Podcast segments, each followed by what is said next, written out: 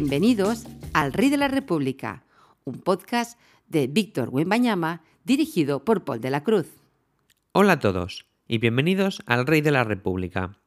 Traigo novedades. A partir de ahora el Rey de la República va a ser un poco distinto. Voy a grabar episodios bastante más cortos y lo voy a hacer después de cada partido en el que juegue Víctor Wembañama o por lo menos de aquellos partidos que me parezcan más llamativos o más interesantes. Y también traeremos, como solíamos hacer, contenido de carácter histórico como el All Politics Team. Voy a traer también algunos cuentos en ediciones especiales o cuando Víctor Buenbañama esté lesionado, por ejemplo. Pero por ahora vamos a empezar analizando el último partido de Víctor Buenbañama que ha sido muy entretenido. Hola Paul, ¿cómo ha ido el último partido de San Antonio?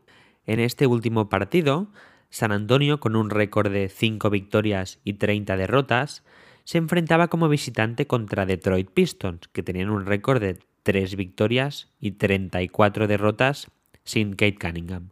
Los quintetos titulares eran los siguientes: de San Antonio Spurs, Trey Jones, Devin Basel, Julian Champagny, Jeremy Sohan y Víctor Wembanyama, y de Detroit Pistons, Killian Hayes, Jaden Ivey, Bojan Bogdanovic, Isaiah Livers y Jalen Duren. Lo más importante a destacar del partido es que Víctor Wembanyama consigue su primer triple doble en la NBA, con 16 puntos, 12 rebotes, 3 ofensivos y 9 defensivos y 10 asistencias. Al final, San Antonio gana a Detroit 130 a 108.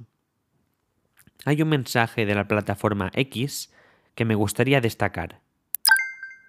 Wembanyama ha estado bajo una restricción de minutos desde que se torció el tobillo en Dallas el 23 de diciembre durante el calentamiento prepartido. El sensacional rookie está promediando 32,3 puntos, 12,3 rebotes y 5,7 tapones por 36 minutos durante sus últimos 7 encuentros. Esto lo escribía Noah Magaro George, periodista de San Antonio Spurs. Hay otro mensaje de X que me gustaría destacar. Víctor Wembanyama es el pivot más joven con un triple doble. Es el Esper más joven con un triple doble. Es el primer rookie desde 2022 con un triple doble. Víctor Wembanyama.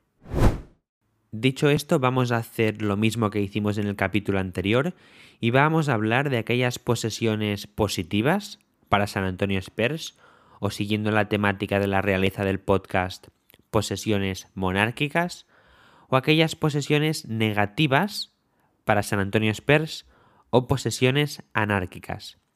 En este caso tenemos cuatro posesiones monárquicas y solamente una posesión anárquica. Empecemos con el análisis. ¿Qué posesiones monárquicas te gustaría comentar?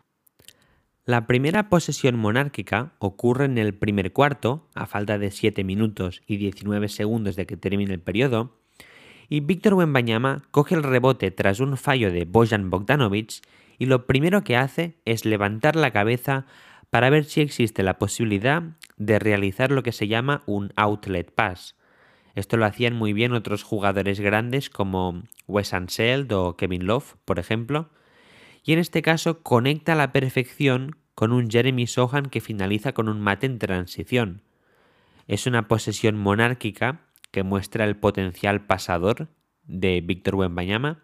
Es una jugada simple, pero efectiva. Sí que es cierto que Detroit no defiende bien la jugada.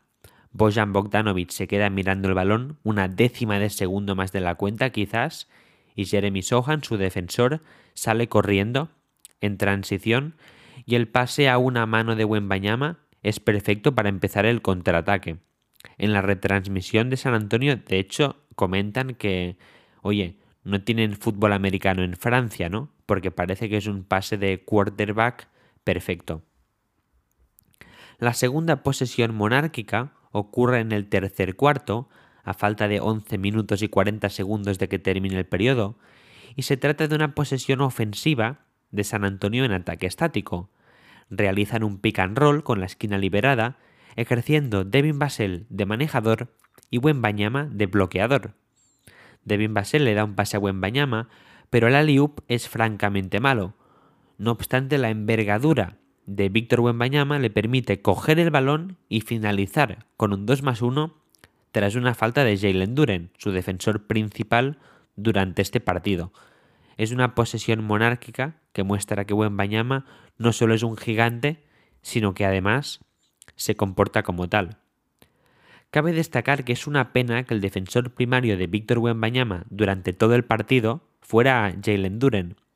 Me hubiera gustado ver a Osar Thompson defenderle, pero es cierto que como uno salía de titular y el otro salía de suplente, y además, como comentábamos, Wembanyama tiene una restricción de minutos, es difícil incluso que estén ambos en pista en el mismo tiempo. La verdad es que no coincidían muchos minutos en pista juntos. La tercera posesión monárquica ocurre poco después de la segunda, falta de 10 minutos de que termine el tercer cuarto, y ocurre cuando Jaden Ivy falla un triple desde la esquina y Víctor Wembanyama coge el rebote defensivo y sube él mismo el balón, que es algo común en San Antonio Spurs.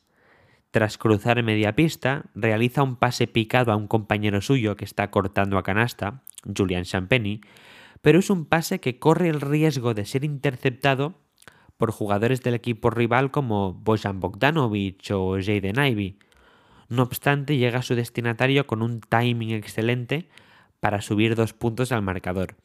Y es otra posesión monárquica que muestra el potencial pasador de Wembanyama, que como comentábamos, este partido termina con su primer triple doble y 10 asistencias.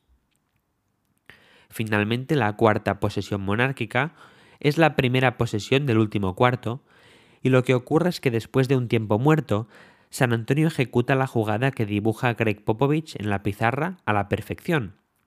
El objetivo de la jugada es aprovechar la ventaja que tiene Víctor Wembanyama, defendido por James Wiseman, por tamaño y agilidad. Malakai Branham sube el balón y tras cruzar la línea de medio campo realiza un pase a Chedi Osman que está en el codo derecho. Doug McDermott está en el codo izquierdo y Víctor Wembanyama y Keldon Johnson están en las esquinas. Entonces Doug McDermott pone un bloqueo indirecto a Víctor Wembanyama, es lo que se llama un pin down, que éste rechaza, porque su defensor, James Wiseman, defiende esa parte de la jugada muy bien. Asimismo, Wembanyama realiza una puerta atrás de manual y tras un pase ideal de Chedi Osman, finaliza la perfección con un mate. Durante el transcurso de la jugada, Malakai Branham y Keldon Johnson están en la parte derecha de la pista sin apenas moverse. Y yo diría que es una posesión monárquica que muestra las ventajas que ofrece tener a un unicornio en la plantilla, un jugador grande pero que también es ágil. Víctor Wembanyama realiza una finta para engañar a su defensor, a James Wiseman, y hacer ver que va a usar el bloqueo de Doug McDermott. Pero es una finta muy poco habitual para un jugador de su tamaño. Ha engañado a otros jugadores grandes con una finta similar, como André Drummond o Yanis Antetokounmpo, por ejemplo. Al final, el tipo de asistencias que da Víctor Wembanyama en este partido son muy distintas. La primera es un pase a la mano a Trey Jones, que termina finalizando con una bandeja. La segunda es otro pase a Trey Jones cuando éste corta canasta desde la línea de fondo. La tercera es el pase de quarterback a Jeremy Sohan, que catalogábamos antes como posesión monárquica. La cuarta es un pase en transición a Jeremy Sohan tras subir el balón él mismo. La quinta es un pase a Devin Basel después de realizar lo que se conoce como un pick and roll invertido, es decir, el grande es el manejador y el pequeño es el bloqueador. La sexta asistencia del partido es un pase en transición a Julian Champagny tras subir el balón el mismo, que también ha sido una posesión que hemos catalogado como monárquica. La séptima asistencia es un pase sin mirar a Jeremy Sohan cuando éste corta canasta. La posesión ocurre tras rebote ofensivo y es un pase tan bonito que podría haber sido también una posesión monárquica. Y finalmente las tres últimas asistencias ocurren en el último cuarto. La octava es un pase a la mano a Doug McDermott, que anota un triple en movimiento. La novena es un pase a Chedi Osman desde el poste medio, cuando este corta canasta. Es un pase picado con un timing excelente. Y la décima, igual que la número 8, es un pase a la mano a Doug McDermott que anota otro triple en movimiento. Como vemos son asistencias muy distintas, cosa que demuestra un repertorio muy amplio de Víctor Wembanyama. Y dicho esto, pasemos a analizar las posesiones anárquicas. ¿Qué posesiones anárquicas te gustaría comentar? La única posesión anárquica del partido tiene como protagonista a Dominic Barlow y ocurre en el segundo cuarto, a falta de 5 minutos y 55 segundos de que termine el periodo, y es una posesión defensiva de San Antonio en la que me gustaría destacar, como digo, a Dominic Barlow. Es un jugador que está en la rotación como un big suplente, al que a veces le falta un poco de, de disciplina, como veremos. Esta posesión es un claro ejemplo de ello, pero es un jugador que ha ganado protagonismo con las lesiones de Zach Collins o Charles Bassey.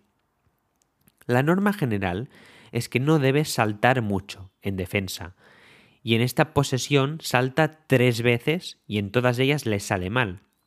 Primero salta hacia Bojan Bogdanovic cuando éste amaga el tiro. Pocos segundos después, salta para interceptar un pase de Jaden Ivey a Jalen Duren, que por supuesto no intercepta. Y finalmente salta una tercera vez en la misma posesión cuando Jalen Duren recibe el pase y realiza un amago de mate. Una vez sus pies ya no están en el suelo, está merced del atacante y Jalen Duren saca un 2 más 1. Es una de las múltiples posesiones en las que yo creo que a Dominic Barlow le falta disciplina, aunque sí que es verdad que es un jugador con potencial, quizás, ya veremos, de calibre NBA. ¿Qué jugador va a recibir el galardón Bernard King MVP en este partido? Evidentemente este galardón es un juego de palabras con la temática de la realeza del podcast.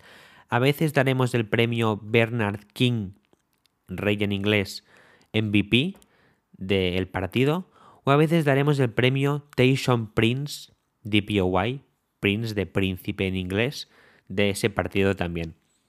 Y sin ningún tipo de duda, el premio de Bernard King, MVP de este partido contra Detroit, es para Víctor Wembanyama. Música de transición, por favor.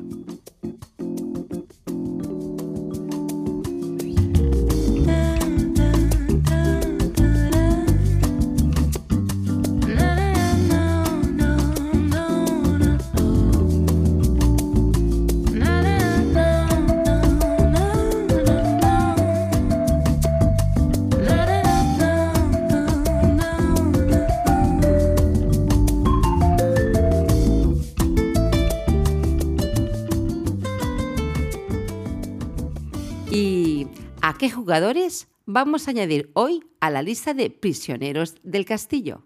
Sí, ya sabéis que en el Rey de la República tenemos tres listas distintas. La primera es la lista de la anarquía, en la que añadimos a enemigos del podcast como Chet Holmgren, Brandon Miller, Scott Henderson, Joel Embiid, por diferentes motivos. También tenemos la lista de los príncipes del rey, en la que añadimos a aliados del rey de la República, Víctor Wembanyama, como Bilal Koulibaly o Sidi Sissoko. Y en tercer lugar tenemos la lista de los prisioneros del castillo, en la que añadimos aquellos jugadores cuyo tiro ha sido taponado por Víctor Wembanyama.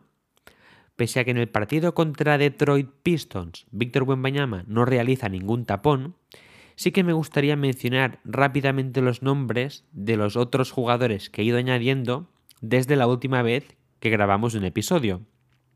La lista es la siguiente. De Houston, Dylan Brooks, Alperen Sengun, Jabari Smith Jr., Tari Eason y Jeff Green.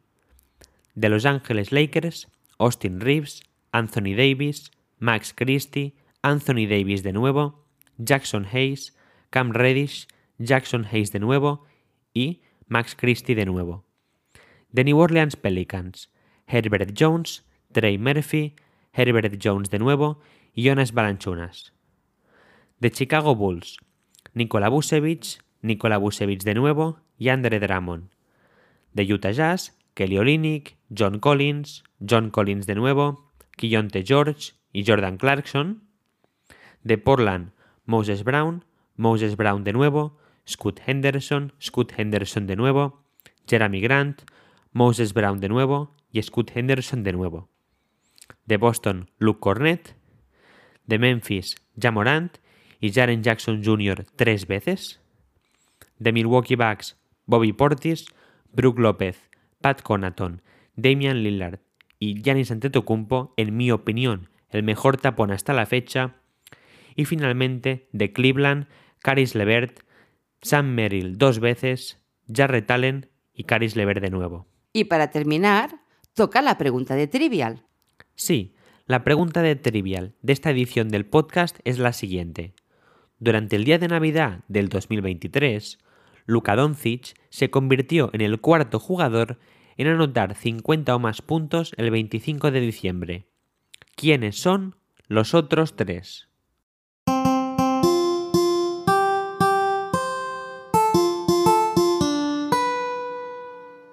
La respuesta es Bernard King, que anotó 60 puntos en 1984, Will Chamberlain, que anotó 59 puntos en 1961, y Rick Barry, que anotó 50 puntos en 1966. Nos vemos en el próximo capítulo, Paul.